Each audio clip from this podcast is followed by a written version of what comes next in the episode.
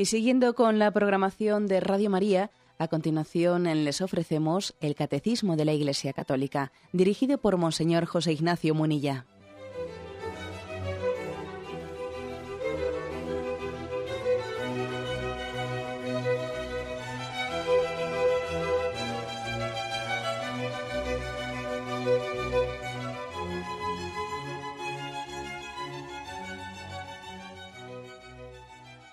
Cordial saludo a todos los oyentes de Radio María.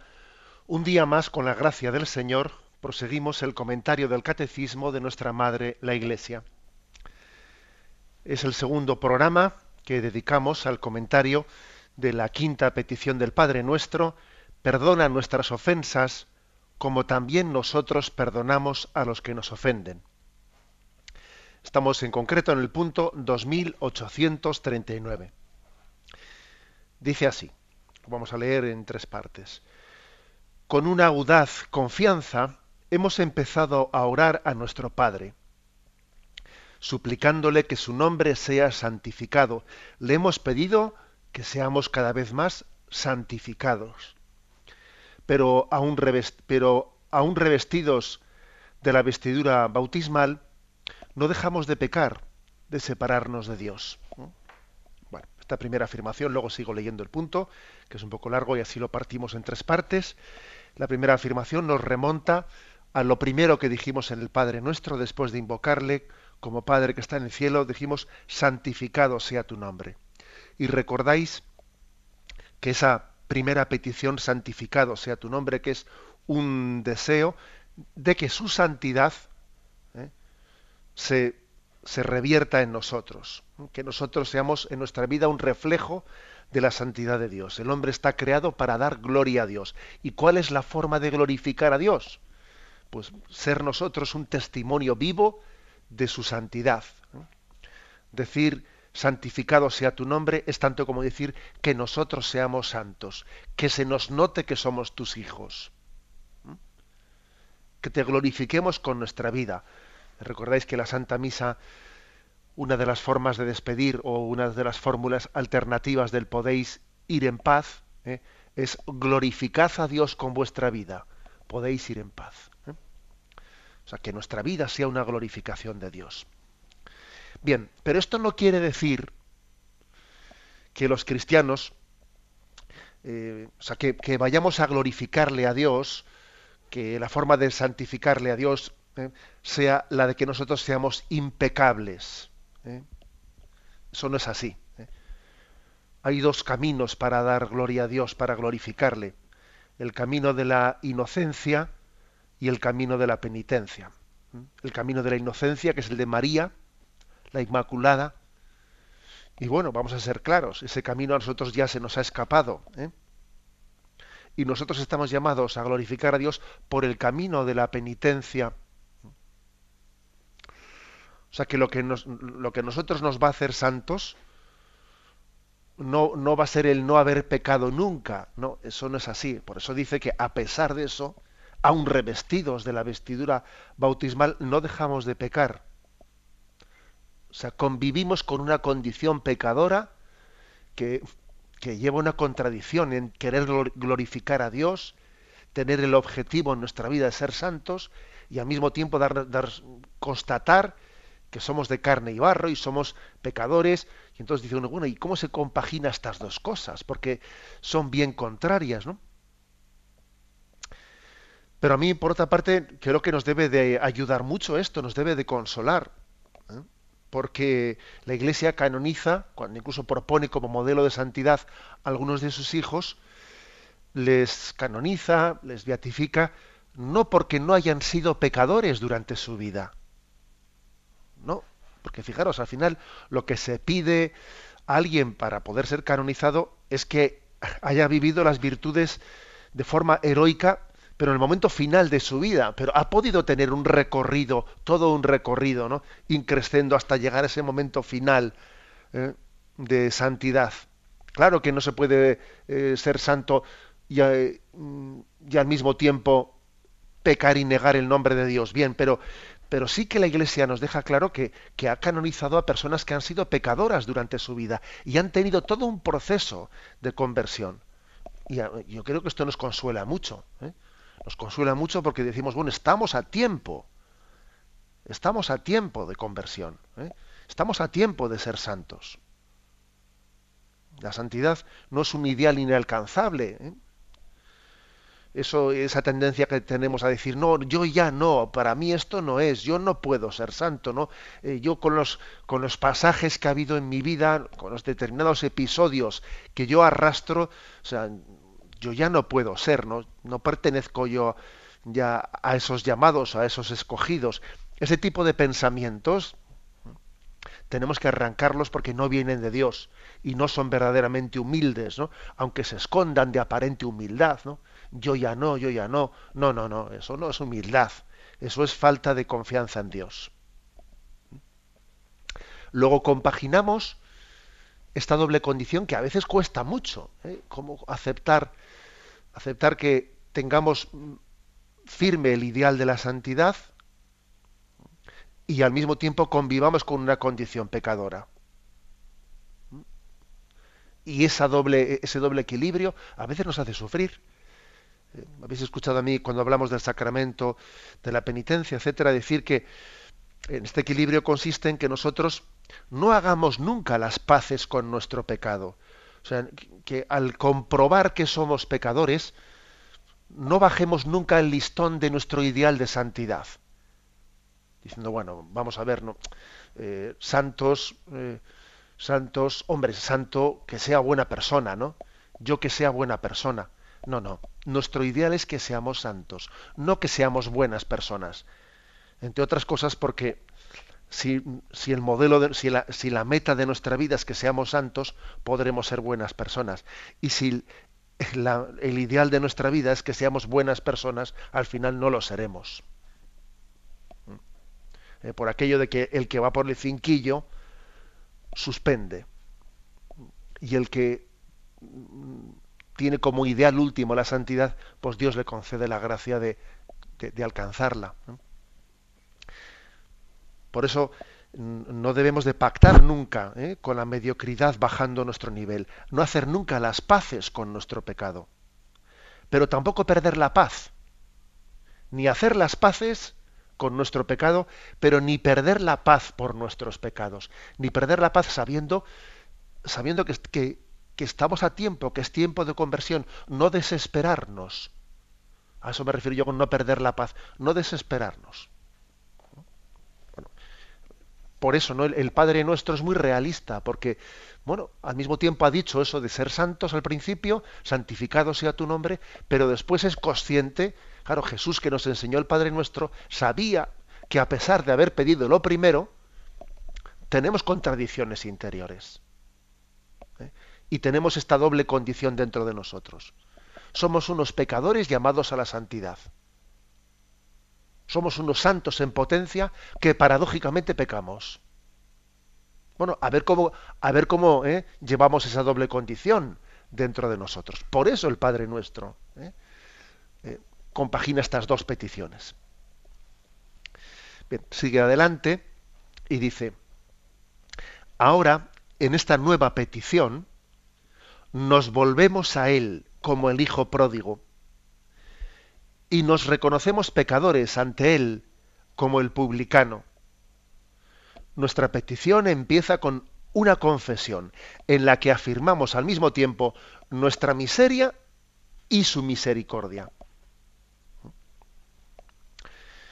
Aquí está, aquí está la clave, ¿eh? la clave de, la, de, cómo se resuelve esa aparente contradicción de que somos unos santos en potencia, pero que, pero que pecamos por el camino. ¿Cómo se resuelve esta contradicción? Bueno, vamos a ello. ¿eh?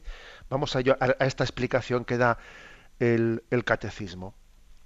Nos volvemos a él. ¿eh? Es decir, tenemos una ocasión, el pecado, el pecado que en sí nos aparta de Dios, que en sí nos aparta de Dios, en los planes de Dios, Él es capaz de hacer de algo malo, hacer algo bueno. Porque fíjate, ya es, ya, es un milagro que Dios haga del sufrimiento un instrumento de salvación, como hizo con la cruz. Pero bueno, ya el colmo del milagro de Dios es que Él sea capaz de hacer del pecado, que es lo más contrario a Dios, hacer del pecado una ocasión de glorificarle. Porque mira, Señor, ya que no, ya que no puedo glorificarte siempre por mis buenas obras, te voy a glorificar por tu misericordia, te voy a glorificar por decir, Señor, qué bueno eres conmigo.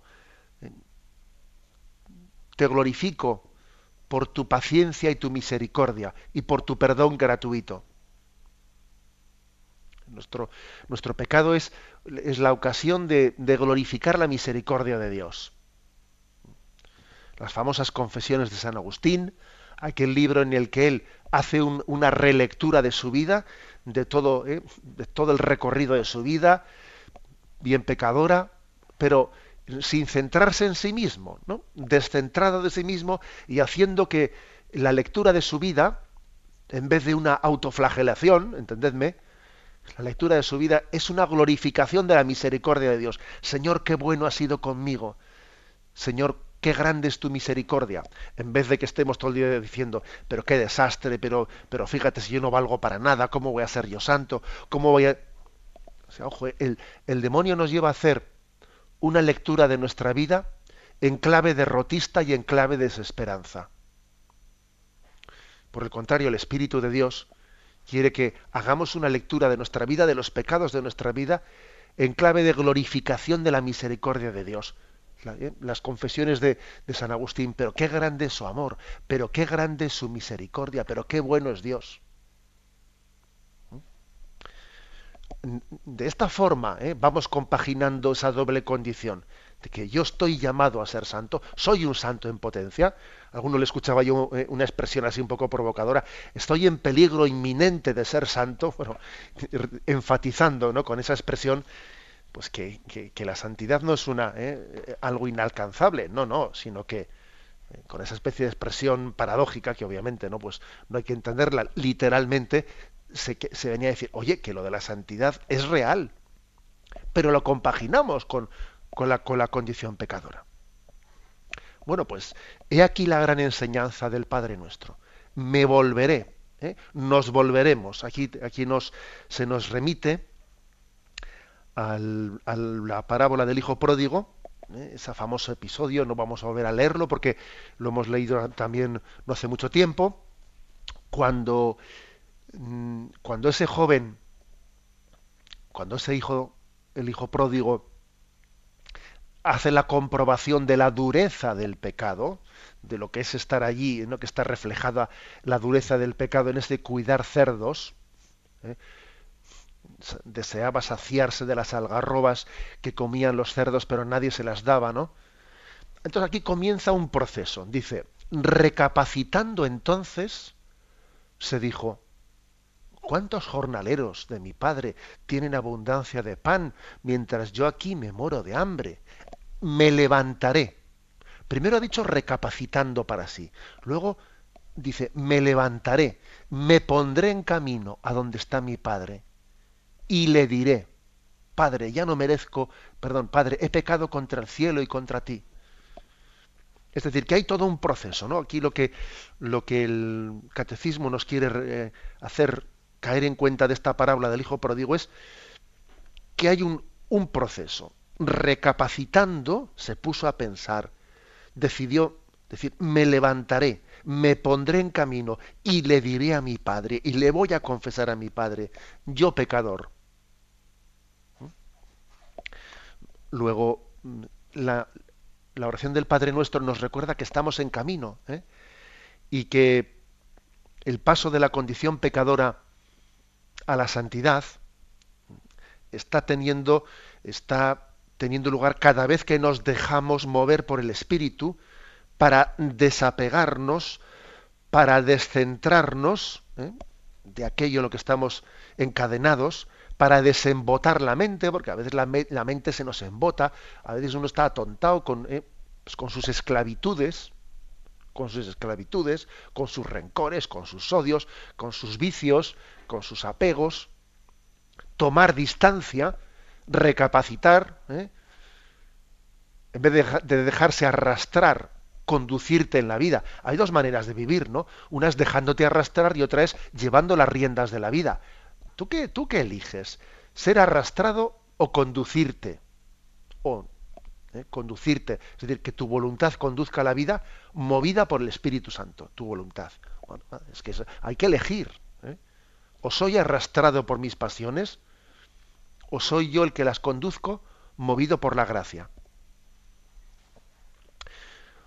Hay una famosa también expresión de San Agustín que él definía el pecado en una, eh, pues en una famosa frase latina decía aversio adeo y, y conversio ad criaturas. Es decir, el pecado es apartarse de Dios para convertirse a las criaturas, amándolas desordenadamente, ¿no? Aversio, de ahí viene aversión. Aversio adeo, conversio ad criaturas. Convertirte a las criaturas en vez de convertirte a Dios. Esta es la definición del pecado según San Agustín. Desde luego, más eh, gráfica y más exacta no puede ser. El hombre está hecho para convertirse a Dios. Y paradójicamente el, el pecado consiste en adversio a Deo y conversio a criaturas, ¿no? Amarlas desordenadamente. Y de ordinario es verdad que nadie peca por afán de, mm, de ir contra Dios o por transgredir a Dios, o sea, por transgredir la ley de Dios, sino de ordinario solemos pecar por una entrega desordenada a las criaturas el objeto directo de nuestra voluntad del pecado suele ser la entrega desordenada a los bienes temporales. Mientras que el apartarnos de Dios, eh, eso de aversio a Dios, la aversión a Dios, eh, pues suele ser como la consecuencia de lo primero. Claro, si yo me, si yo me entrego ¿eh? Directamente, desordenadamente a las criaturas, indirectamente me, me, he apartado de Dios, no he tenido una aversión a Dios. Bueno, esto que, eh, eh, esto que supone, ¿no? Eh, supone el pecado, para poderlo sanar, para poderlo redimir, requiere el proceso inverso. Es decir, a ver cómo yo voy teniendo el desapego, ¿no? Si yo me, he convertido a las criaturas en vez de convertirme a Dios, a ver cómo yo tengo ahora el desapego necesario, a ver cómo tomo distancia frente a ello, a ver yo cómo me libero de, de las cadenas para volverme a Dios. Me volveré a casa de mi padre.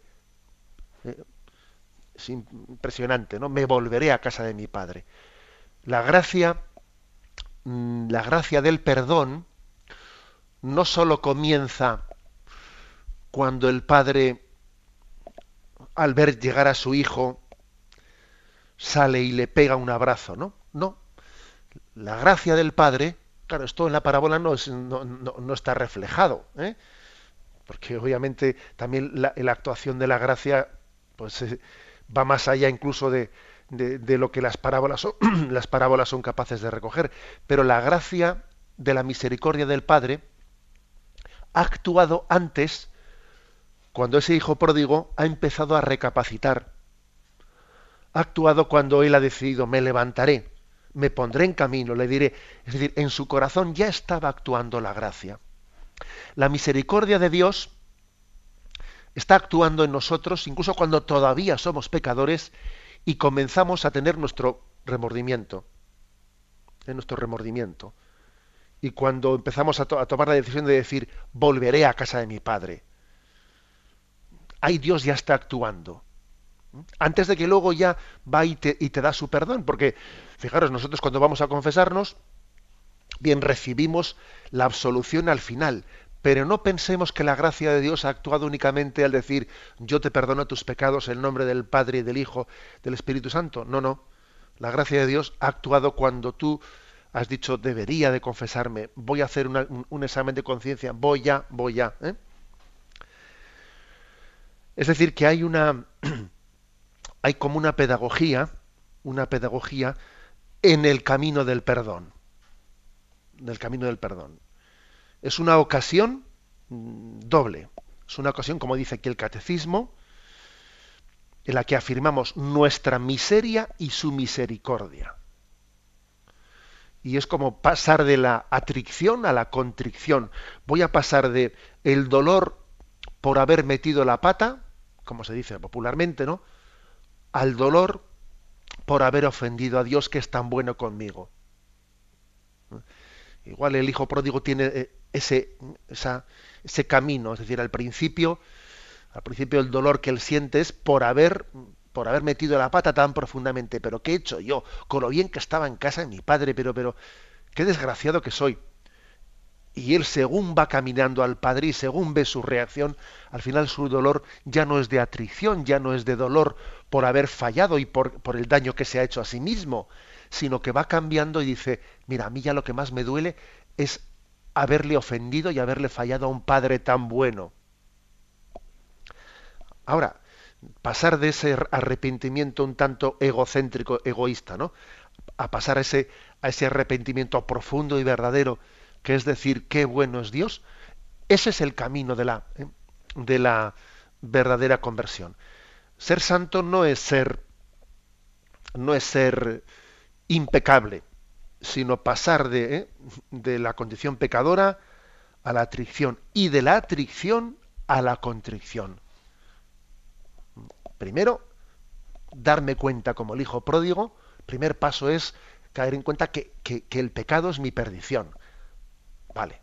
Y segundo paso, decir, pero si el pecado, eh, el pecado es la ofensa a quien tanto me ama y tanto me quiere, es como rechazar un amor infinito, es que lo, lo, lo, grande es que me he dado cuenta de lo bueno que es Dios a través de su perdón, ¿no? Esta es la santidad. ¿eh? Primer paso, como os he dicho, caer en cuenta de que el pecado me destroza, y en segundo lugar, y esta ya es la clave, ¿no? Hacer del pecado la ocasión de conocer la bondad de Dios. Decir, pero qué grande es Dios, pero qué misericordioso es Dios. Que me ama gratuitamente y, por encima de mis méritos. Ese es el camino. Y por eso el Señor eh, introdujo esta petición de perdón eh, en, la oración del Padre nuestro.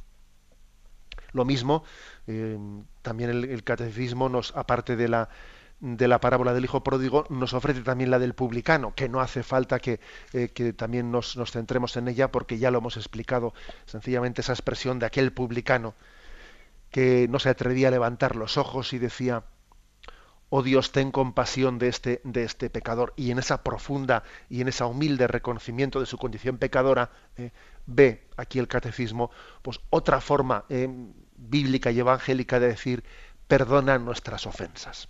Tenemos un momento de reflexión y continuamos enseguida.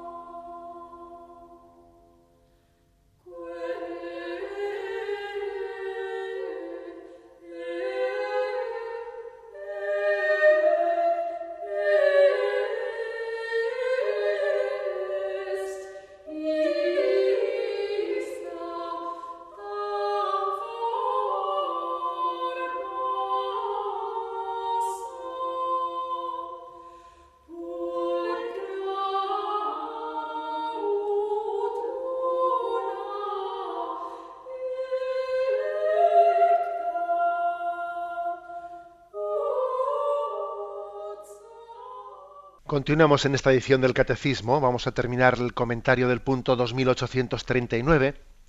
Dice, nuestra esperanza es firme, porque en su Hijo tenemos la redención, la remisión de nuestros pecados. El signo eficaz e indudable de su perdón lo encontramos en los sacramentos de la Iglesia. Es decir, cuando rezamos perdona nuestras ofensas, tenemos una esperanza firme de que eso que pedimos no es un brindis al sol, es que Dios quiere que se lo pidamos, es que está deseando darnos su perdón. No siempre, no siempre cuando pedimos algo sabemos si estamos pidiendo bien. Pero cuando pedimos perdón, cuando pedimos misericordia, cuando decimos yo pecador, sin duda alguna es, un momento que es una fiesta en el cielo. Hay más alegría en el cielo por un pecador que se convierta que por 99 justos que no necesiten convertirse. Pedirle a Dios perdón es alegrarle. Alegrarle. ¿eh? Curiosamente, solemos tener cierta vergüenza de pedir perdón. Yo a veces suelo decir, el demonio tiene la capacidad de meternos la vergüenza a destiempo. La vergüenza la teníamos que haber tenido al pecar, no al pedir perdón. Dios se alegra de que pidamos perdón. Es una fiesta para Él. Bien, este, este matiz es importante, ¿eh? porque yo creo que es frecuente, es muy frecuente que eh, el demonio a veces eh, consiga que se retarden muchas conversiones, porque no nos damos cuenta que, que, no, tenemos que avergonzarnos de convertirnos, no por Dios. Eso, eso tenemos que vivirlo como una liberación. Mm, y dice en Él tenemos, en Cristo tenemos la redención, el perdón de los pecados. ¿eh? Hemos sido salvados en Cristo. Hay expresiones en la Sagrada Escritura que subrayan especialmente la redención objetiva. Cristo ha muerto por el perdón de nuestros pecados. Estamos salvados en Cristo. Bien, pero luego también hace falta una redención subjetiva. O sea, Cristo ha muerto por todos. Pero ahora hace falta que nosotros acojamos, que cada uno personalmente se abra a esa sangre redentora de Cristo. Luego se puede decir que estamos salvados en Cristo, pero también se puede decir que podemos rechazar la salvación de Cristo si no sabemos pedir misericordia, si no sabemos pedir perdón. Y los sacramentos son el signo eficaz, el camino ordinario en los que Cristo nos ofrece esa salvación. Y fijaros que aquí vienen mm, dos, dos ejemplos concretos. El de Mateo 26, 28, esta es mi sangre que se derrama por el perdón de vuestros pecados. ¿Eh? Haced esto en conmemoración mía, es la, la institución de la Eucaristía, es decir, que en el sacramento de la Eucaristía recibimos el don del perdón de los pecados, aunque ya sabemos que la Iglesia nos pide eh, combinar eh, este sacramento con el sacramento de la confesión y que no debemos de acudir al sacramento de la Eucaristía si no estamos en gracia de Dios, pero también sabemos que también recibimos eh, el perdón de los pecados, aunque sean los pecados veniales, por el sacramento de la, de la Eucaristía. Y el otro texto que se nos ofrece es el de Juan 20, 23 recibid el Espíritu Santo. A quienes les perdonéis los pecados, les quedan perdonados. A quienes se los retengáis, les quedan retenidos. O sea que e, ese perdón ha sido depositado en manos de la Iglesia para administrarlo. ¿eh? La Iglesia tiene una tarea tan impresionante como ser administradora, no dueña, ¿eh? sino administradora de los tesoros de la misericordia de Dios. No se puede tener algo tan grande, es imposible tener algo más grande entre manos. Que la misericordia de Dios sea puesta en manos de la Iglesia para que la distribuya generosamente. ¿Mm? Bueno, pues esto es lo que decimos, perdona nuestras ofensas. Vamos más adelante. Pasamos al punto siguiente, 2840, que dice, estamos explicando este, ¿eh? de nuevo el perdona nuestras ofensas. Ahora bien, lo temible es que este desbordamiento de misericordia no puede penetrar en nuestro corazón mientras no hayamos perdonado a los que nos han ofendido. El amor, como el cuerpo de Cristo, es indivisible. No podemos amar a Dios a quien no vemos si no amamos al hermano y a la hermana a quienes vemos. Al negarse a perdonar a nuestros hermanos y hermanas, el corazón se cierra su dureza lo hace impermeable al amor misericordioso del Padre. En la confesión del propio pecado el corazón se abre a la gracia. Muy interesante esto, muy interesante, porque alguno podría interpretar mal este perdona nuestras ofensas como también nosotros perdonamos a los que nos ofenden. Y podría interpretar esto de la siguiente manera incorrecta. Mira, mm, como como tú no le perdones a, a, tus, ¿eh? a tus hermanos, al prójimo, yo me voy a, a enfadar contigo. Me voy a enfadar contigo y entonces a ti no te voy a perdonar, me voy a vengar. Como tú no has perdonado, yo a ti por venganza no te perdono. Y esa interpretación sería incorrecta. No es que Dios decida no perdonarte porque tú no has perdonado. Fijaros lo que dice el catecismo. Es que no es que sea eh, por decisión, ¿eh? por decisión de un Dios enfadado, no. Es que eres tú el que al no haber perdonado, quien al no haber perdonado al prójimo, tú te has cerrado y al cerrarte te incapacitas para recibir el don de Dios. ¿Mm? Voy a volver a leerlo porque son palabras precisas y verdaderamente eh, nos hacen entender bien teológicamente qué es lo que supone el, perdón de Dios. ¿no? Dice, al negarse a perdonar, dice aquí, el amor es indivisible. No se puede amar a Dios sin amar a los demás. porque no? Porque si yo no amo a los demás, tampoco puedo amar a Dios, porque no puedo dividirme el corazón. El corazón o se abre o se cierra. Y si se abre es para amar a Dios y amar al prójimo. Quien dice ama a Dios y no ama al prójimo es mentira, no ama a Dios tampoco. ¿Mm? O sea, se ama a, las, a los dos a la vez o no se ama a ninguno, ni al prójimo ni a Dios. Por eso dice, al negarse a perdonar a nuestros hermanos, el corazón se cierra y su dureza lo hace impermeable al perdón de Dios. Y entonces Dios quiere perdonarte, pero no puede perdonarte, porque tú no has abierto el corazón, ni para el prójimo ni para Dios.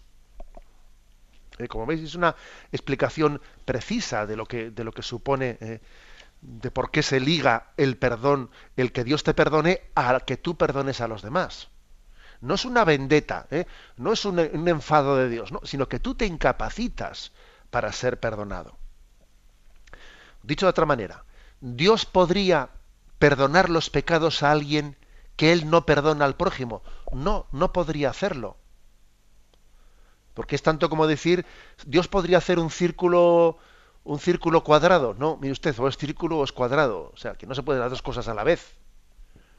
¿O Dios podría llevar a alguien que está en pecado mortal al cielo? No, no podría, porque es contradictorio, es una cosa contradictoria.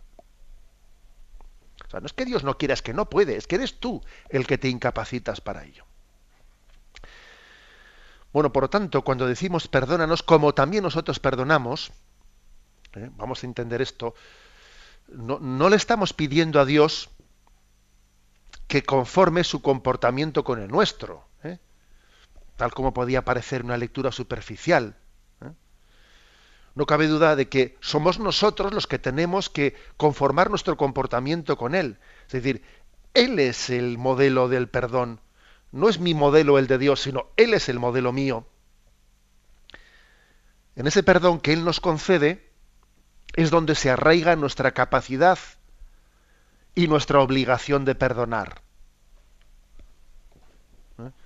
Yo no le estoy diciendo eh, a Dios, Señor, mira, toma, toma modelo de mí. Eh. eh perdóname como yo perdono. Eh, aprende de mí. Hombre, no, no, no, entendamos eso de esa manera. Eso sería absurdo. Sería absurdo. Sino más bien es en el otro, en el otro sentido que he dicho antes, en el sentido que, que es que yo me capacito al perdonar para que Dios me perdone. Al perdonar al prójimo, em, también demostramos nuestra honda fe en el perdón de Dios. Es creernos de verdad.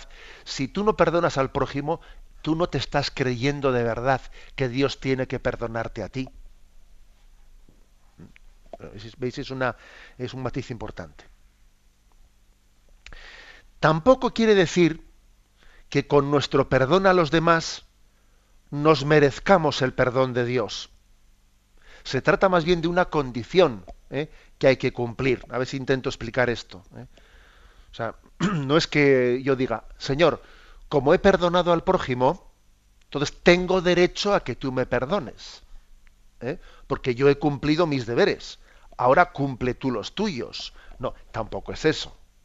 Porque no hay proporción alguna entre lo que yo he perdonado y lo que Dios me tiene que perdonar a mí. Me acuerdo que ayer puse el ejemplo puse el ejemplo de que no hay proporción entre el pecado de que dos niños pequeños, dos hermanos, se, tiren de los pelos y se peleen para coger el juguete, a que un hijo vaya donde su madre y la bofetee. Hombre, Es mucho más grave lo segundo que lo primero. Entonces, no cabe decir que, oye, como yo le perdono a mi hermano, ahora perdono. No, es que es mucho más grave que un hijo le abofetee a su madre. Que no que entre dos hijos se peleen. ¿eh? Bueno, entonces no es que yo por eso ¿eh? lo merezca, ¿no? Que yo pueda comprar el perdón de Dios porque he hecho yo mis deberes, los he hecho bien. O sea, que el perdón de Dios no se condiciona al nuestro. Pero sí es cierto que el valor de nuestra súplica se ve condicionado por nuestro perdón previo. Es que yo con qué cara le voy a pedir a Dios que me perdone si yo no he perdonado. O sea, el valor de mi súplica, la sinceridad de mi, mi oración, está condicionada a que yo perdone. Si no es que no estoy pidiendo perdón de verdad. Dios es verdad que no depende del hombre, ¿no? Pero es nuestra oración la sinceridad de mi oración la que depende de, si es verdad que yo he perdonado a los demás o, no he perdonado. Si no, ¿cómo te voy a yo a decir? Eh?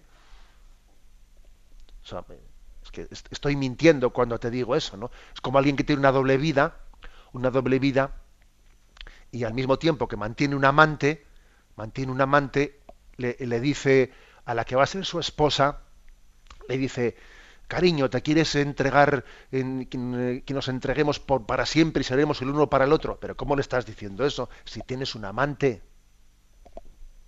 Entonces, esto es lo mismo. ¿Cómo le estás pidiendo a Dios perdón si tú no estás perdonando a nadie? ¿Eh? es, por lo tanto una, un matiz pues muy importante. ¿no? En resumen, ¿no? En resumen, que a través de esta súplica, de esta súplica del, perdona nuestras ofensas como también nosotros perdonamos a los que nos, ofenden, tomamos conciencia, yo diría de varias cosas. Primero, tomo conciencia de mi condición pecadora. Segundo, tomo conciencia de la misericordia de Dios. En tercer lugar, tomo conciencia de la importancia de las relaciones humanas, que son muy importantes. Porque claro, a Dios no le vemos y el amor a Dios se está jugando muchas veces en las relaciones humanas. Las relaciones humanas son el escenario en el que nos santificamos. No cabe huir de ellas. ¿eh? Son como el campo de entrenamiento. Es, es, es así. O sea, está teniendo lugar la batalla por la santificación de nuestra vida en las relaciones humanas no cabe una huida de. ¿eh? Decir, yo es que cuando me junto con los hombres me hago peor. No, no, mire usted, no, no, no diga tal cosa, porque ahí está teniendo lugar mi opción por Dios ¿eh? en esas relaciones humanas. Perdóname como yo perdono. O sea, primero, dicho, tomar conciencia de nuestra condición pecadora. Segundo, tomar conciencia de la misericordia de Dios. Tercero, de la importancia de las relaciones humanas caer en cuenta también de que el perdón es como una piedra de toque que nos permite verificar la profundidad de tu fe. Oye, no, te engañes, que si tú no perdonas al prójimo, no estás pidiendo con fe a Dios, o sea, pero tu, oración no es sincera, mantienes una doble vida, como la amante esa que decía yo antes, ¿eh? o sea, mantienes una doble vida. Es como te está es un test para verificar la autenticidad de tu fe. Si tienes doble vida o si tienes unidad de vida. Y además también, por último, tu petición va a servir de norma para el propio juicio que tú recibas. Es decir, tú vas a ser juzgado según tu propio juicio. La medida con que tratéis a los demás, la tratarán con vosotros, dice Jesús. Claro, la medida con que midáis a los demás, la utilizarán con vosotros. Es, una, es, es algo impresionante. Si os fijáis esa palabra famosa de Jesús, eh, se está diciendo aquí, perdona como yo perdono. La medida que uséis, la usarán con vosotros. Yo voy a juzgar según, según el juicio también. ¿eh? Que por cierto, eh, también aquí hay una, yo creo que también hay una enseñanza importante y es que, en el fondo, em, detrás, de la, detrás de esta petición de perdonar, al prójimo para que Dios nos pueda perdonar, ahí también se esconde la petición de que no juzguéis y no seréis juzgados. Con la medida que midáis seréis medidos, ¿no? Dice Mateo 7. Esto viene a continuación de, del Padre Nuestro. Y además Jesús dice, eh, habla de la paja que vemos en el ojo del hermano cuando tenemos una viga en el ojo propio, ¿no? Esto no es casualidad que venga después del Padre Nuestro. Porque el perdón al prójimo quedaría adulterado si se vinculara con el juzgar y condenar. ¿eh? Por ejemplo, ¿no? yo juzgo al prójimo ¿no? y le juzgo mal. Y en mi interior le condeno, ¿no? Pero bueno, ahora voy a ser justo, ahora voy a ser generoso y le voy a perdonar. No, mire usted, eso es, esa es una falsedad de perdón. ¿eh? El perdón es verdadero perdón ¿eh? cuando yo no me pongo por encima de él juzgándole. Por eso es necesario renunciar a juzgar el interior de las personas. ¿eh? Ya sé que estoy diciendo algo, ¿eh? Algo exigente, pero no entendamos el perdón como decir, mira, este es un malo, este es tal, este es que es una, una víbora, este es no sé qué, pero bueno, como yo soy muy generoso, le voy a perdonar. No, mira, eso no, e, ese no es un perdón auténtico, porque le estás juzgando, le estás juzgando con dureza, sin conocerle interiormente, y ahora piensas que le perdono, ¿no? Le voy a perdonar la vida a este. Y tú vas de perdonavidas. Pero perdonar los pecados no ser un perdonavidas. ¿eh?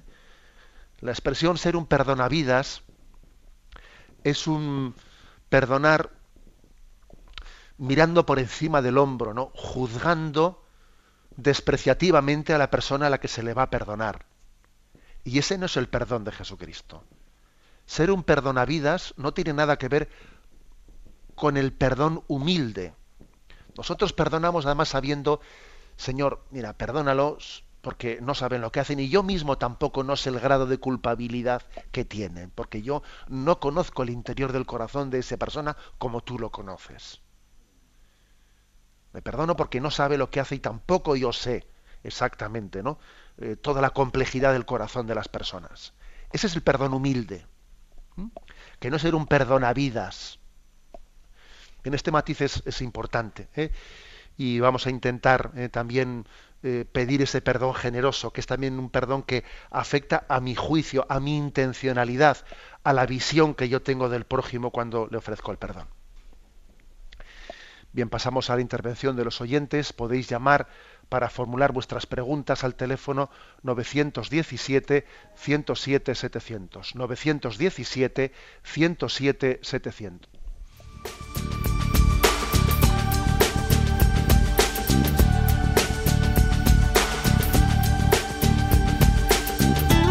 Radio María le ofrece la oportunidad de recibir en su casa sus programas favoritos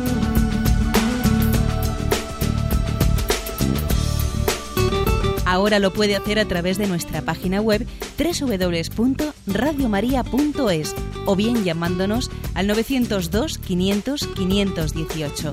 902 500 518.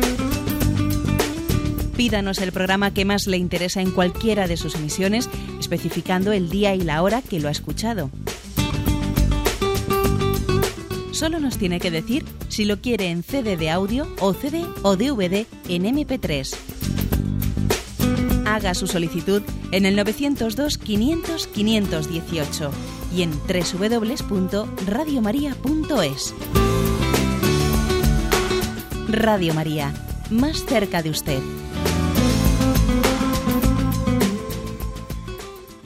Damos paso al primer oyente. Buenos días. Buenos días, monseñor. Adelante. Eh, bueno, me llamo María Ángeles.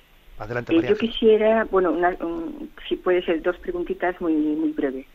Eh, mire, yo cuando voy a comulgar me gusta ir a misa, bueno, si me da tiempo, bueno, suelo ir casi cada día. Alguna vez fallo porque a veces pues tengo cosas que hacer en casa y tal. Pues mm, voy a, a comulgar y hace unos días, bueno, casi un mes, no, me confieso, me gusta confesarme, Mm, más a menudo. Entonces, cuando yo voy a acumular, pues mm, le pido al Señor antes de, ir mm, rápido a, a, acumular, pues que me perdone mis, mis faltas, mi, poca atención a él y, bueno, y noto que, que, me emociono, no sé si, si es porque el Señor me dice no te preocupes o después voy a comulgar arrepentida y, y cuando lo recibo él, pues no sé si será en realidad que él está, me dice, bueno, pues estás perdonado y tal, pero me emociono, eh, noto dentro de mí que como una paz y, encima pues me, me calan lágrimas, yo a veces me da vergüenza, porque digo, si me ve alguien, pues noto que, no sé, qué digo, pero si el Señor lo quiere así, pues bendito sea. Eh, la otra pregunta mm, que me gustaría en breve también es que a veces, como tengo tres hijos, son, son grandes, y a veces le pido al Señor en mi oración que, que se acerquen a Él, pero no sé cómo hacerlo. Digo, ay Dios mío, digo, que, que tú, cuando tú quieras o cuando en el momento que tú decidas, pues que le toque el corazoncito y que vayan a confesar, porque ellos no van a misa y digo, que no sea tarde. A veces, bueno, es eso, simplemente. Muchas gracias. De acuerdo. Bien, eh, litúrgicamente también eh, pedimos perdón antes de comulgar al rezar el Padre Nuestro como preparación para, para la, la, comunión. ¿eh? Pero hombre, aparte de que lo hayamos pedido eh, litúrgicamente, uno claro que puede también, según se acerca a comulgar, pedirle al Señor, decirle al Señor, Señor, no te merezco, pero te necesito. Y precisamente al merecerte menos, te necesito más. ¿Eh? O sea, el tener esa conciencia, Señor, yo no soy digno de que entres en mi casa, ¿no?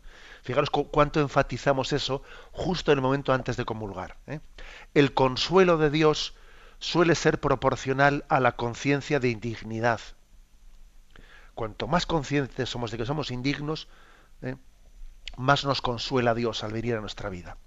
También es verdad que eh, pues esta oyente, pues que tiene esas consolaciones de Dios cuando comulga, también hay que decir, ¿eh? decir, porque hace poco otro oyente llamaba comentando lo contrario, que lamentándose y sufriendo por el hecho de que en sus comuniones no sintiese la consolación que ella quisiera sentir, porque igual tenía más sequedad, ¿eh? o quisiera sentir más el amor de Dios y no tiene esa, ¿eh? ese sentir sensible. Bien, tampoco podemos pensar que la gracia de Dios es proporcional a la sensibilidad a, nuestro sentimiento de la gracia. No. ¿eh? La gracia no podemos medirla por el sentimiento.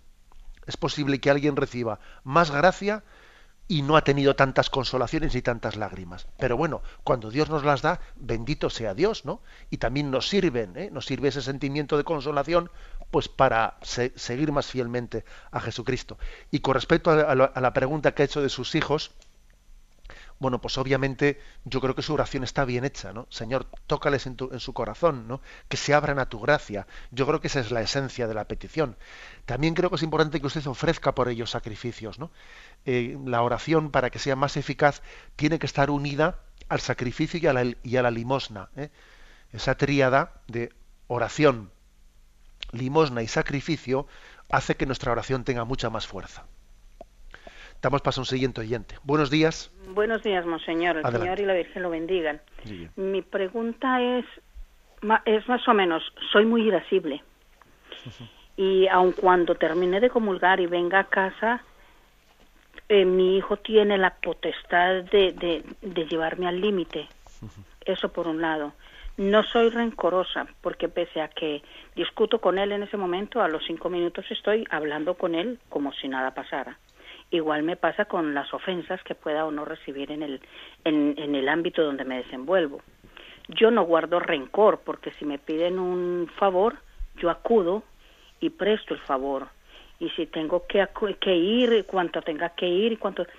Pero siento el resentimiento y, y el recuerdo de que me ha ofendido, me ha hecho esto, pero estoy presta a ayudarle Monseñor, y en Meyurgori también me enfatizaron eso, por eso me duele y por eso lo traigo a colación lo de Meyurgori, porque me dijeron, recuerda de perdonar como Dios nos perdonó, y, yo no sé entonces cómo aplicarlo realmente en mi vida. Yo sentía que el no tener rencor y el acudir y ayudarle en el momento que lo necesitara esa persona era perdonar.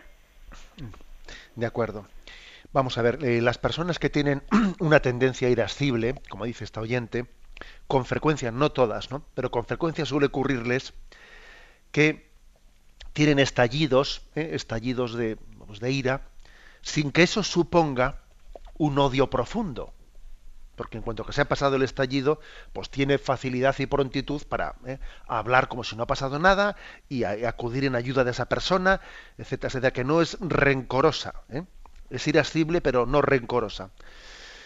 Pero mm, yo creo que también las personas irascibles, para tener una motivación, para superar su, eh, esa condición, tienen que pensar también no solo en ellas, sino en las demás.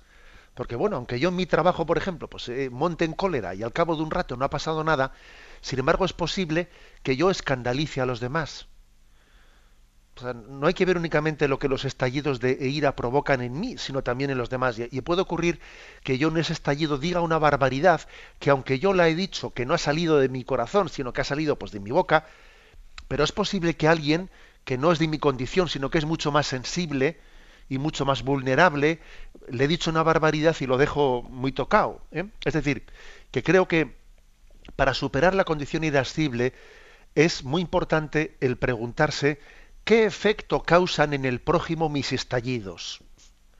Claro, yo veo que no tienen tanta importancia, porque luego se me pasa. Sí, pero ojo, en esta vida no basta únicamente ir por ahí, ¿no? Pensando en cómo en cómo me va a mí, sino cómo me va a los demás. Esto es parecido a la, pureza, ¿no? Eh, y, a la modestia en la forma de vestir. Oye, no basta que tú digas que a ti vestir así a ti no te causa problemas y le causa problemas a los demás, porque si vistes de una manera, pues, pues, pues, pues muy, muy llamativa, muy, pues puede resultar motivo de pecado para otro. Bueno, pues eso que se dice eh, de la modestia en el vestir, también se dice en este, en este tema de la irascibilidad. ¿eh? Nosotros también somos corresponsables de nuestros hermanos, ¿eh? de, su, de su santificación. Entonces, una manera de luchar contra mis ¿eh? estallidos es esa. Y por eso igual yo tengo que pedir perdón cuando he tenido un estallido de ira y decir, oye, perdóname, que yo tengo pues una... O sea, es decir, aunque a mí se me haya pasado enseguida, pero igual hay alguien cerca de mí que le ayudaría mucho si le pidiese explícitamente perdón por la salida de tono que he tenido. Mira, sé que suelo decir palabras que no son es que es bueno también sanar nuestra irascibilidad desde la corresponsabilidad ¿eh? en lo que ocurre en los demás. Tenemos el tiempo cumplido. La bendición de Dios Todopoderoso, Padre, Hijo y Espíritu Santo, descienda sobre vosotros. Alabado sea Jesucristo.